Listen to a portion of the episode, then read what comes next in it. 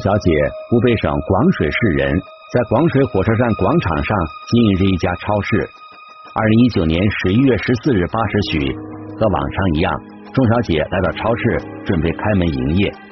刚到超市门口，钟小姐就发现出事了，就发现那个玻璃门给撬了。第一反应我就想，心里一慌，哎呦，是不是进小偷了？就第一下就有这个想法。对超市的货物进行清点后，钟小姐发现超市里存放的香烟被盗，价值三万两千余元。哎，我也走了一圈，看了一下其他的后，其他的货嗯都没有拿，主要是丢了几万块钱的烟，烟都带走了。特别是大概有多少条？大概有一百七十条左右。确定超市进了贼，钟小姐第一时间赶到武汉铁路公安处广水车站派出所报警。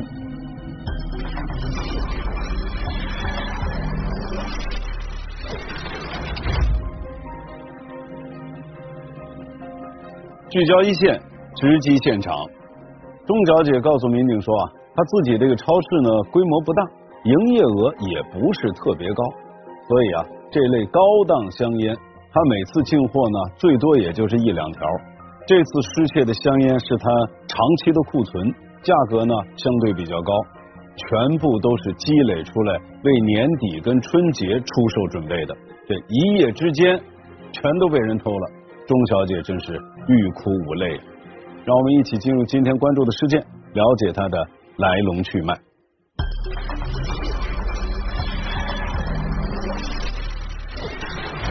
临近春节，超市突发窃案，数万元货物被一扫而空。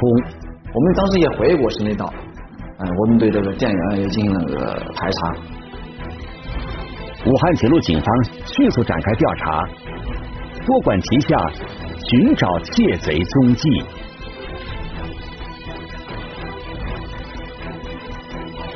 一线游荡的青春正在播出。为了尽快侦破此案，武汉铁路公安处广水车站派出所的民警兵分多路，一路对报案人钟小姐进行询问，希望能够了解到更多的细节。一路对案发现场进行勘查，获取与嫌疑人有关的痕迹或者其他线索；另外一路对案发现场周边进行走访，全力寻找目击者和嫌疑人的踪迹。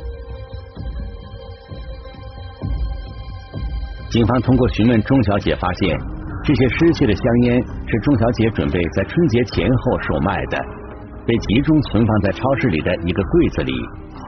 失窃案发生时，距离春节仅有几个月的时间，在这个节骨眼上被人全部偷走，警方觉得有点蹊跷。他的作案那个目标啊比较准确，呃，比较并且还比较明确，呃，就是香烟。我们当时也怀疑过是那道，嗯，我们对这个店员也进行了个这个这个排查。民警迅速对超市的几名工作人员进行了调查。结合案发现场的勘查情况，武汉铁路警方认为内盗的可能性较低。它是一个玻璃门，一个 U 型锁。当时犯罪嫌疑人是把那个门把手破坏了，他并不是撬的锁，把那个锁去掉了，然后推开玻璃门进入到室内进行盗窃。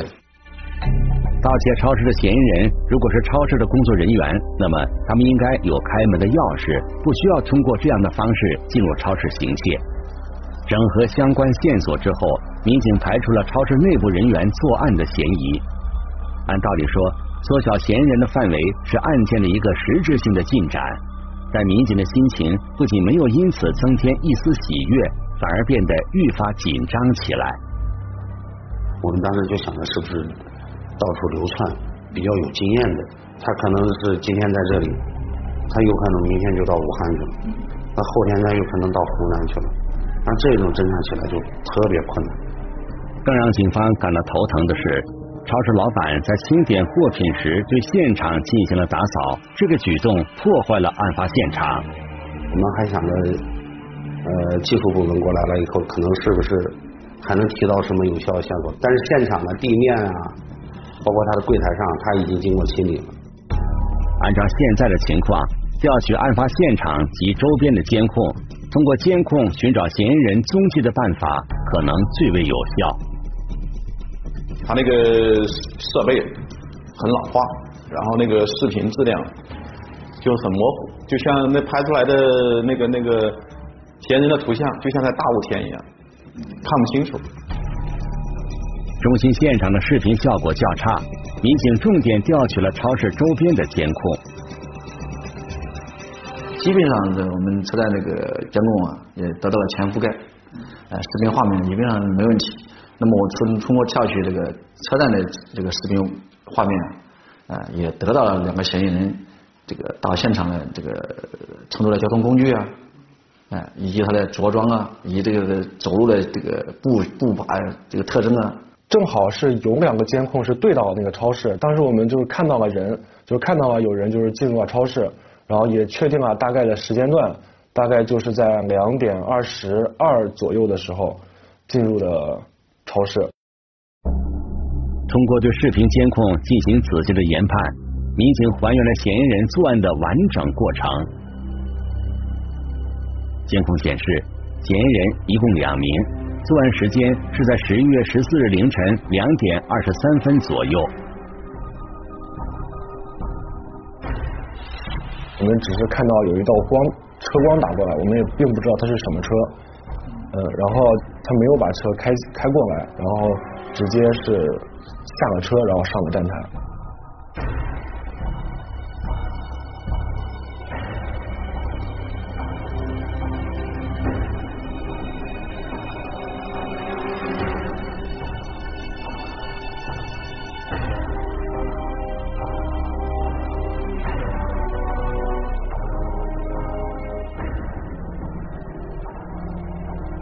们就直接到了这个超市门口，能看清楚他们到超市门口之后做什么？能模糊的看到他在做什么，就是看就可以看到他们在用力的用手去破坏那个门把手。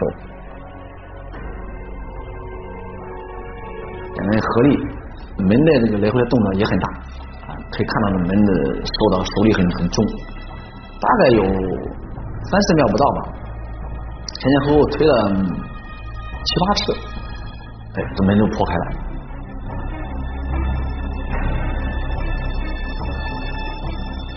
进入超市内部之后，嫌疑人似乎目的比较明确。他是两个人嘛，一前一后。这个短发的嫌疑人进来之后，他们是有一个分工的。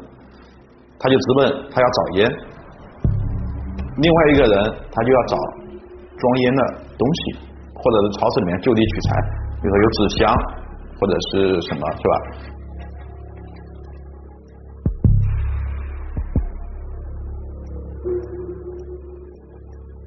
先是把烟柜上面就是平时他们卖的散烟，然后再往一个塑料袋子里装，装完了以后，然后他们可能就是发现了底下有一个柜子，然后打开柜子，然后看到里面会有成条的香烟。他在这个超市里面翻找啊，包括最后拿到香烟的这个过程有多久？大概十分钟左右吧。十一月十四日凌晨两点三十六分，嫌疑人离开了超市。离开现场了以后，拿着手手里掂了三个蛇皮袋，当时从视频当中看的是比较明显的，装的都有东西，提着走的。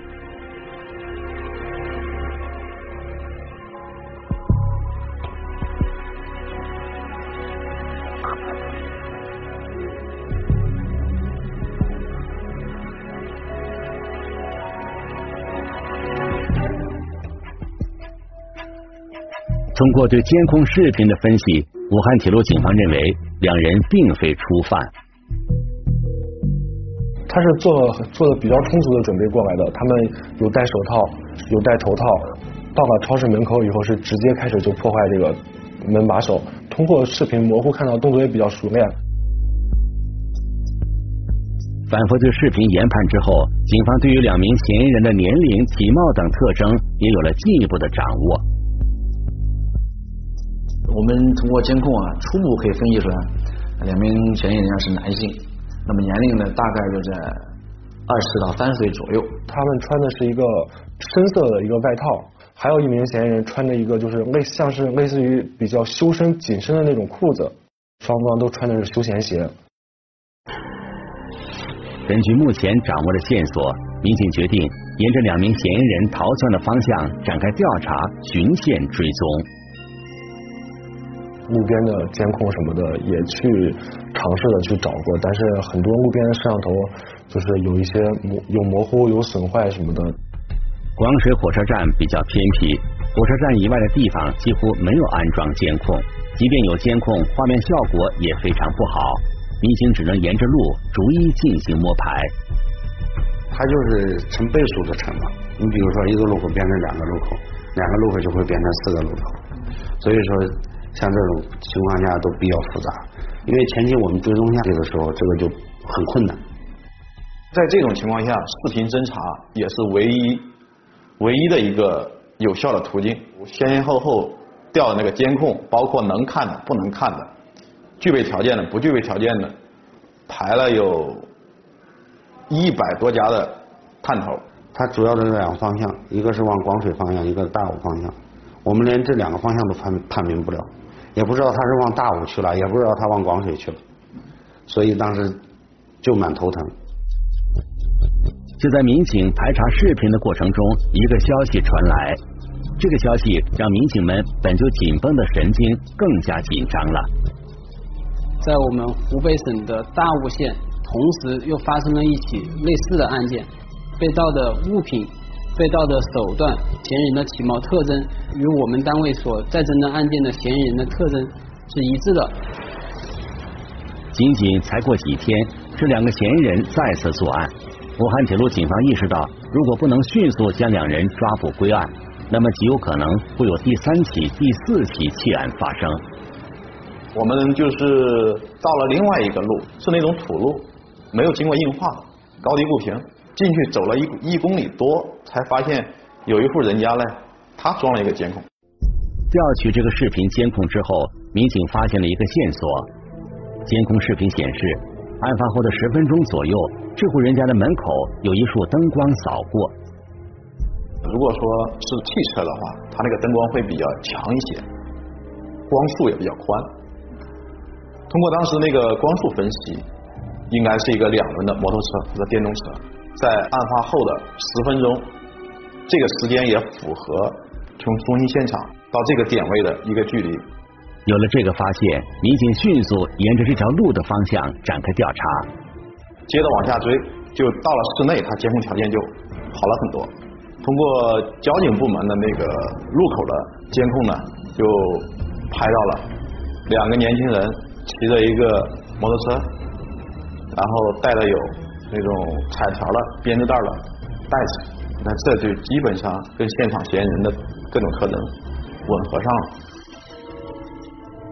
最终，警方发现两名嫌疑人消失在广水市映山城区。当时判断他落脚点在映山城区了以后，我们就是开始在映山城区。开始做了大量的工作，当时视频监控已经没有条件了，已经找不到，已经追踪不到他们了。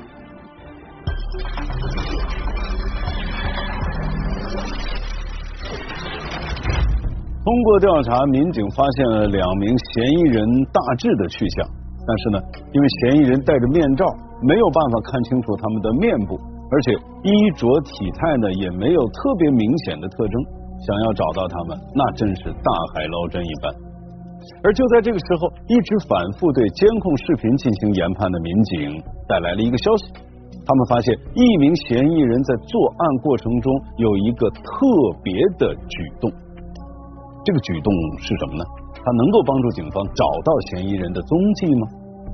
我们来听听本案涉及相关各方的声音，解开疑问，还原真相。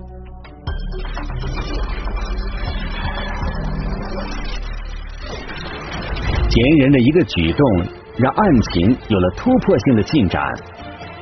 多方摸排，警方终于锁定嫌疑人踪迹。一线游荡的青春正在播出。民警在反复研判案发时超市内部的视频监控时，一名嫌疑人作案过程中一个无意识的动作引起了民警的注意。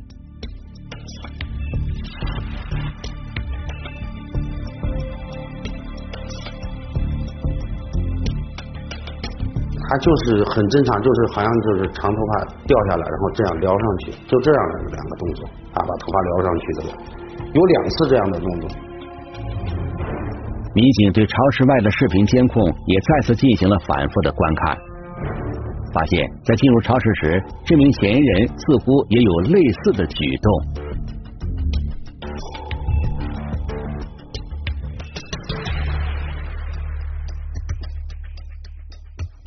那么他进入画面到这个进入超市这个中间走路的过程，他就因为他低头，他抬头的时候呢，就感觉头发长就掉下来，就往后捋了一下，啊，就这么捋这个动作。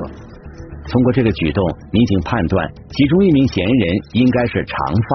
根据这个特征，警方开始了更有针对性的走访。个子不高，一米七左右，头发比较长的，男性的特征，这种人不多。啊，我们就对这种人，我们就重点的去摸排。民警告诉记者，在当地留长发的男性比较少见，如果有的话，大多也是一些社会闲散人员。通过我们外围的走访调查，也发现广水城区有一伙这样的年轻人啊，他们经常活动的地点，我们当时也摸清楚了，把他们的落脚点，经常去的网吧，经常去的 KTV。爱聚集的地方，我们都去做了一个调查。在一次排查过程中，一位民警有了发现，就是一个烧烤摊内，然后发现一个就是呃体貌特征和当时呃视频监控里的人非常相似的。他是一个人，因为我们作案的是两个人，所以我们又我们就没有惊动他，哎，进行跟踪他。他吃完宵夜以后呢，他就直接去了县城的一个洗浴中心去了。后来我们经过调查。确定了，这两个嫌疑人呢，就是我们大血案的这两个嫌疑人。洗浴中心侦查的时候，发现抓捕条件特别不好，里面光线特别暗，再说大家都在洗浴吧，对群众影响造成也比较大，所以我们就没有准备在里面动手。洗浴中心的内部情况不明，贸然进行抓捕，可能会发生一些意外的情况。武汉铁路警方决定在洗浴中心的出口处布控。等到两人离开洗浴中心时，进行抓捕。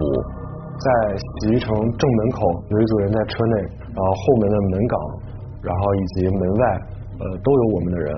他那那条路就是只有两个通道，这就是是一条直路，就最左面和最右面都有我们的民警在。一直到下午两点多吧，短发的先出来，当时我们都没有动手，因为我们一直没有见到长发的。然后等到那个长发的嫌疑人出来了以后，就坐上车以后，我们两台车把他把这个车给挤到中间，对他上去进行了抓捕。王毛和那个什么三个呃三个人一起在车上，开始出车，下下下下下。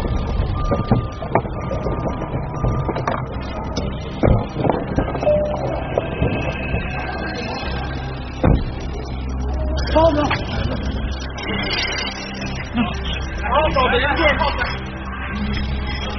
两名嫌疑人，一名叫王畅，一名叫吴磊。他们承认此前发生的两起超市盗窃案均是他们所为。我说知道为什么抓你吗？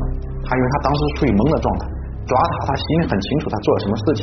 他当时就说：“哦，我知道。”我说为什么？他偷了别人的烟。然后具体再问在哪里？超市。广州火车站。王山和吴磊交代，他们两人是在网吧认识的。嫌疑人的年龄都是比较小的，一个人只有十九岁，一个人只有二十岁，都是刚刚成年不久。然后发现这两个人平常呢也是呃没有工作，没有固定收入。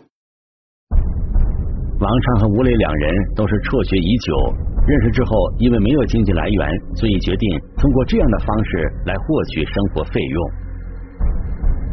他们就是之前就是路过火车站的时候，然后发现了这个超市是用的这种呃玻璃门，然后再加上这种门把手。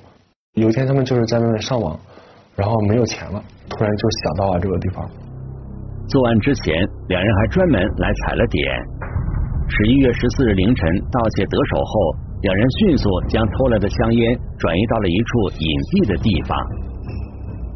他们知道有一个藏烟的地方，是一个没有完工的一个大楼，一个地下停车场。然后去卖烟的时候，就是需要多少烟，他就拿出去多少烟去卖多少烟。两名嫌疑人交代，卖烟得来的钱均被二人挥霍一空，就是常年不回家，混居网吧呀，呃，有钱了就是去洗浴中心呐，开宾馆呐，就是搞这些事情。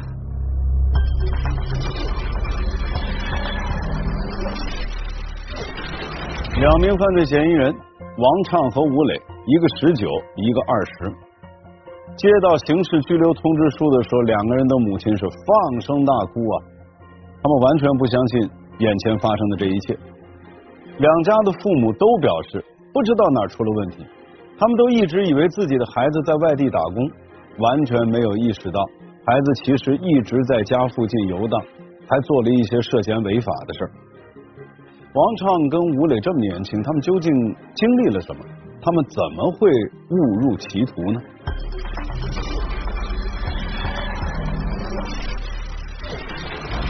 缺少关爱，误入歧途，他们的经历让人唏嘘。游荡在社会边缘的他们，该如何回归正途？一线游荡的青春正在播出。郎峰告诉记者，自己有两个小孩，王畅是老大。郎峰平日里主要在外地打工，很少在家。什么事儿有时就都由着他，就是问呃怕他冻着了、饿着了，就这么回事嘛。希望孩子就是吃好点，天下的父母都是一样的。在儿子成长的过程中，父亲王峰几乎很少出现。王峰说自己虽然陪儿子的时间很少，但对孩子的宠爱却有增无减。他就是手花钱陪送，在家里，哎呀，怎么说？吃了饭连个碗都不洗，吃在这房间吃了他就丢在这儿，你还在那把他收完，你说一下他不高兴。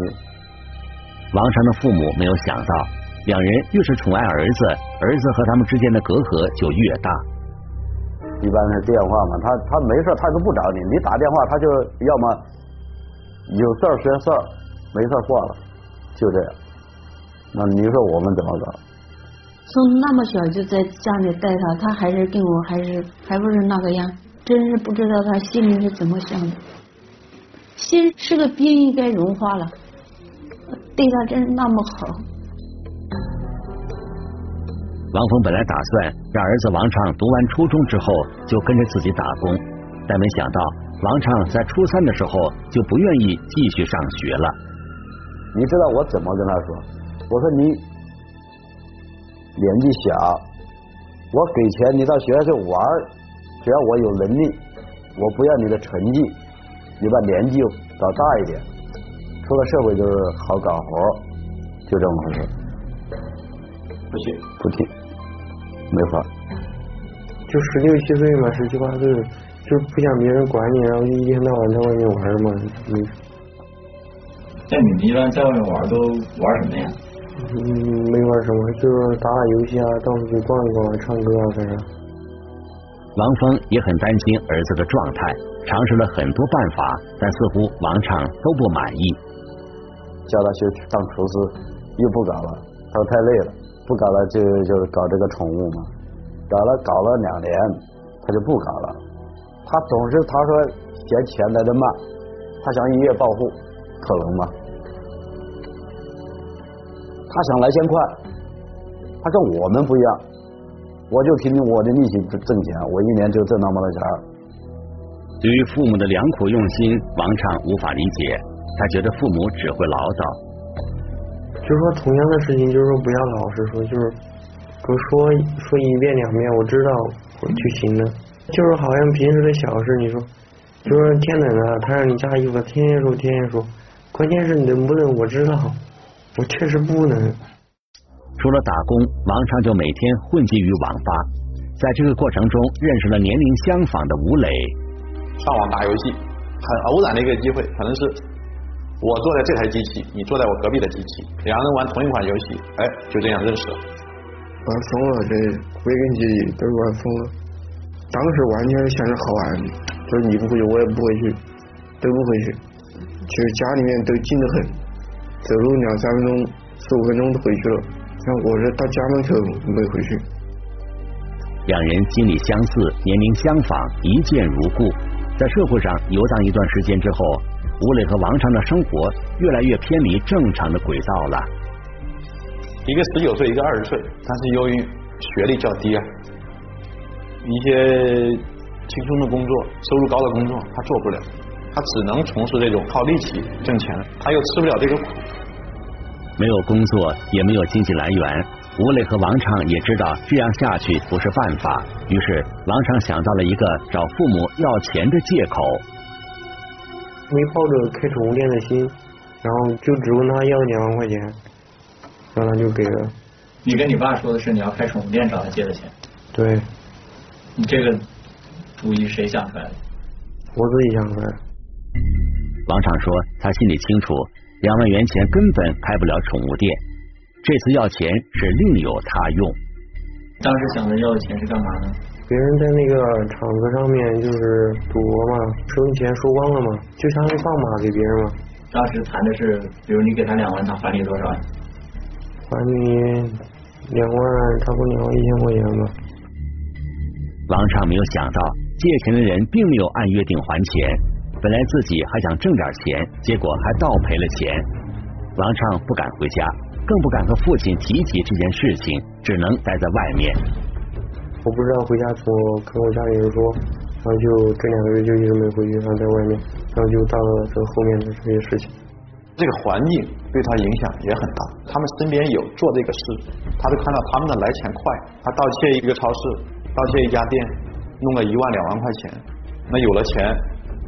花天酒地，对他们来说，这个是具有很大的一个诱惑。在这段时间，王昌和吴磊两人的状态已经失控了。那也以前被打击处理过的打击过嫌疑人，哎，就告诉他们怎么样来钱，怎么来钱。开始也不去，嗯，后来就是没钱花了怎么办呢？也没地方住啊，呃，这个又自己又没有什么生存能力，那就慢慢慢慢就走上这个犯罪道路。一方面是自己的放纵，一方面也是受身边人的影响，两人开始第一次尝试。一九年的十月份时间，有一个以前搞这种商铺盗窃的带过他们，三个人一起去酒行，就偷了别人的十几盒子酒，最后还被老板找到他们了，赔了人家一万多块钱，那他手头是更紧张。两人一次偶然的机会路过广水火车站，发现了一家超市，也是玻璃门，也是同样的锁，决定再次铤而走险。因为我们两个老是在一起，老是也不是没说谁提议的，就两个商量着可以搞定，可以了。那是怎么做呢？就把那个门门栓给他弄，那门栓如月经的，也好搞，蛮容易弄坏的嘛。直接第二天就全都卖了，就是那剩下的有有个几十条那种插的烟就没卖，就没管它，就放在那儿。那你们钱怎么分的呢？钱是对半分的。一共卖了多少钱？卖了五千三百块钱。在这段时间里，王昌和吴磊的父母都不知道两人在哪里，在做些什么。王昌的父亲一直以为儿子在武汉经营着宠物店。就这点大一个，知道吧？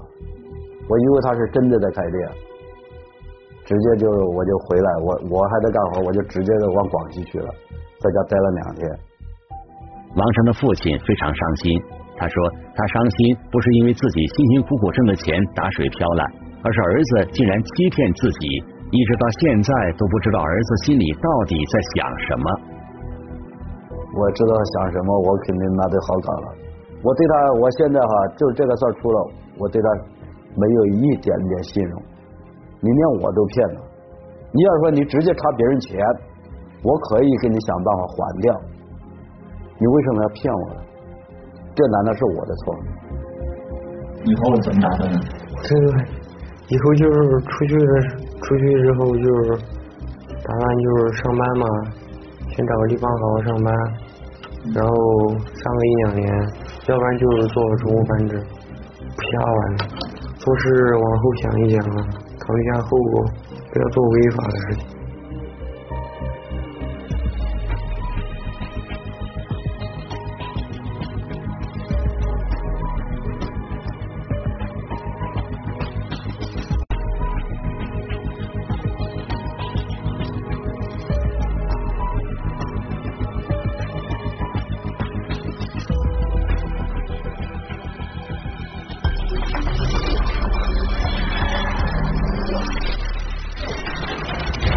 也许在您生活的城市，就在那身边，也有着和王畅、吴磊同样经历的年轻人。在这个成长的阶段，同样年龄、类似情况的青少年，他们应该注意些什么？他们的父母、家人又应该关注些什么？我们来听听首都师范大学政法学院席晓华教授的解读。在成长的过程中，你看他这个孩子的家庭，两个孩子的爸爸都不在身边，然后呢，孩子做什么他们都不知道。那么另外呢，他初中就辍学了。那这样的一些因素呢，一种情况呢，就导致了他的家庭和学校，那么不能给这个孩子提供有效的教育和支持。那么对两个孩子的这种正确的价值观的形成啊。正确的认知的形成啊，包括良好的行为习惯的养成呢，都没有起到必要的支持作用，所以才导致了两个孩子发生了盗窃的行为。这次咱们国家修改那个未成年人保护法，特别谈到了，就是哪怕说你生活所需，你出去需要打工，但是呢，要承担孩子的那个监护的职责，然后呢，必要的这种询问呀、了解呀，还有督促啊，然后呢，不能因为打工而忽略了应该承担的这个必要的责任。所以我觉得。作为这个孩子的父母来讲，首先他应该有这个意识，再去学习怎么跟孩子沟通，然后呢，怎么去帮助孩子形成正确的一些观念，然后并且呢，养成良好的行为习惯。因此呢，就是我想表达的是，他的这个价值观那个形成是从小到大，他实际上是一个循序渐进的过程。只是呢，他的行为爆发点是在十九岁或二十岁，他在成长过程中其实是需要成人的帮助的，还是要强调环境的力量。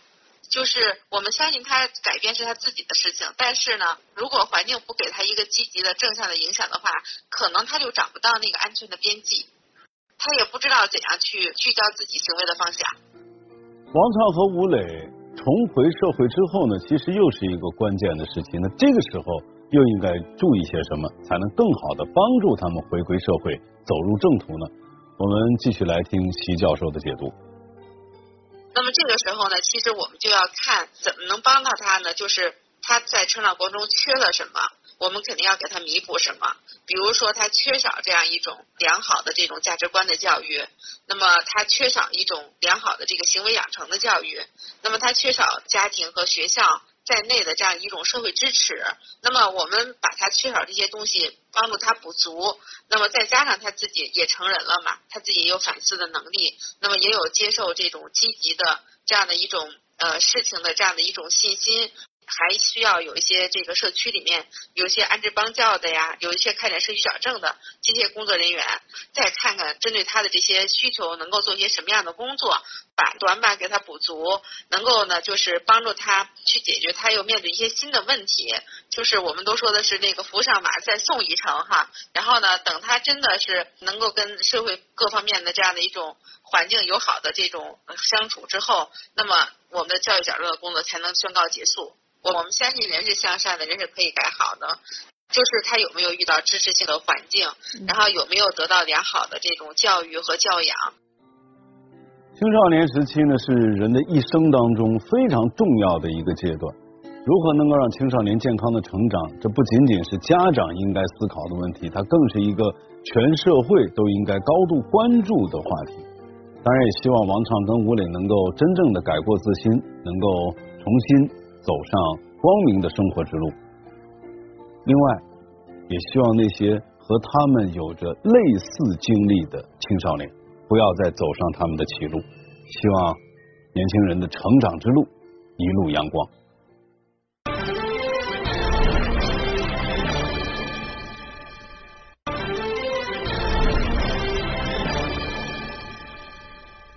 如果您想了解更多的法治资讯，您可以在微博当中搜索“一线”，关注我们的官方账号。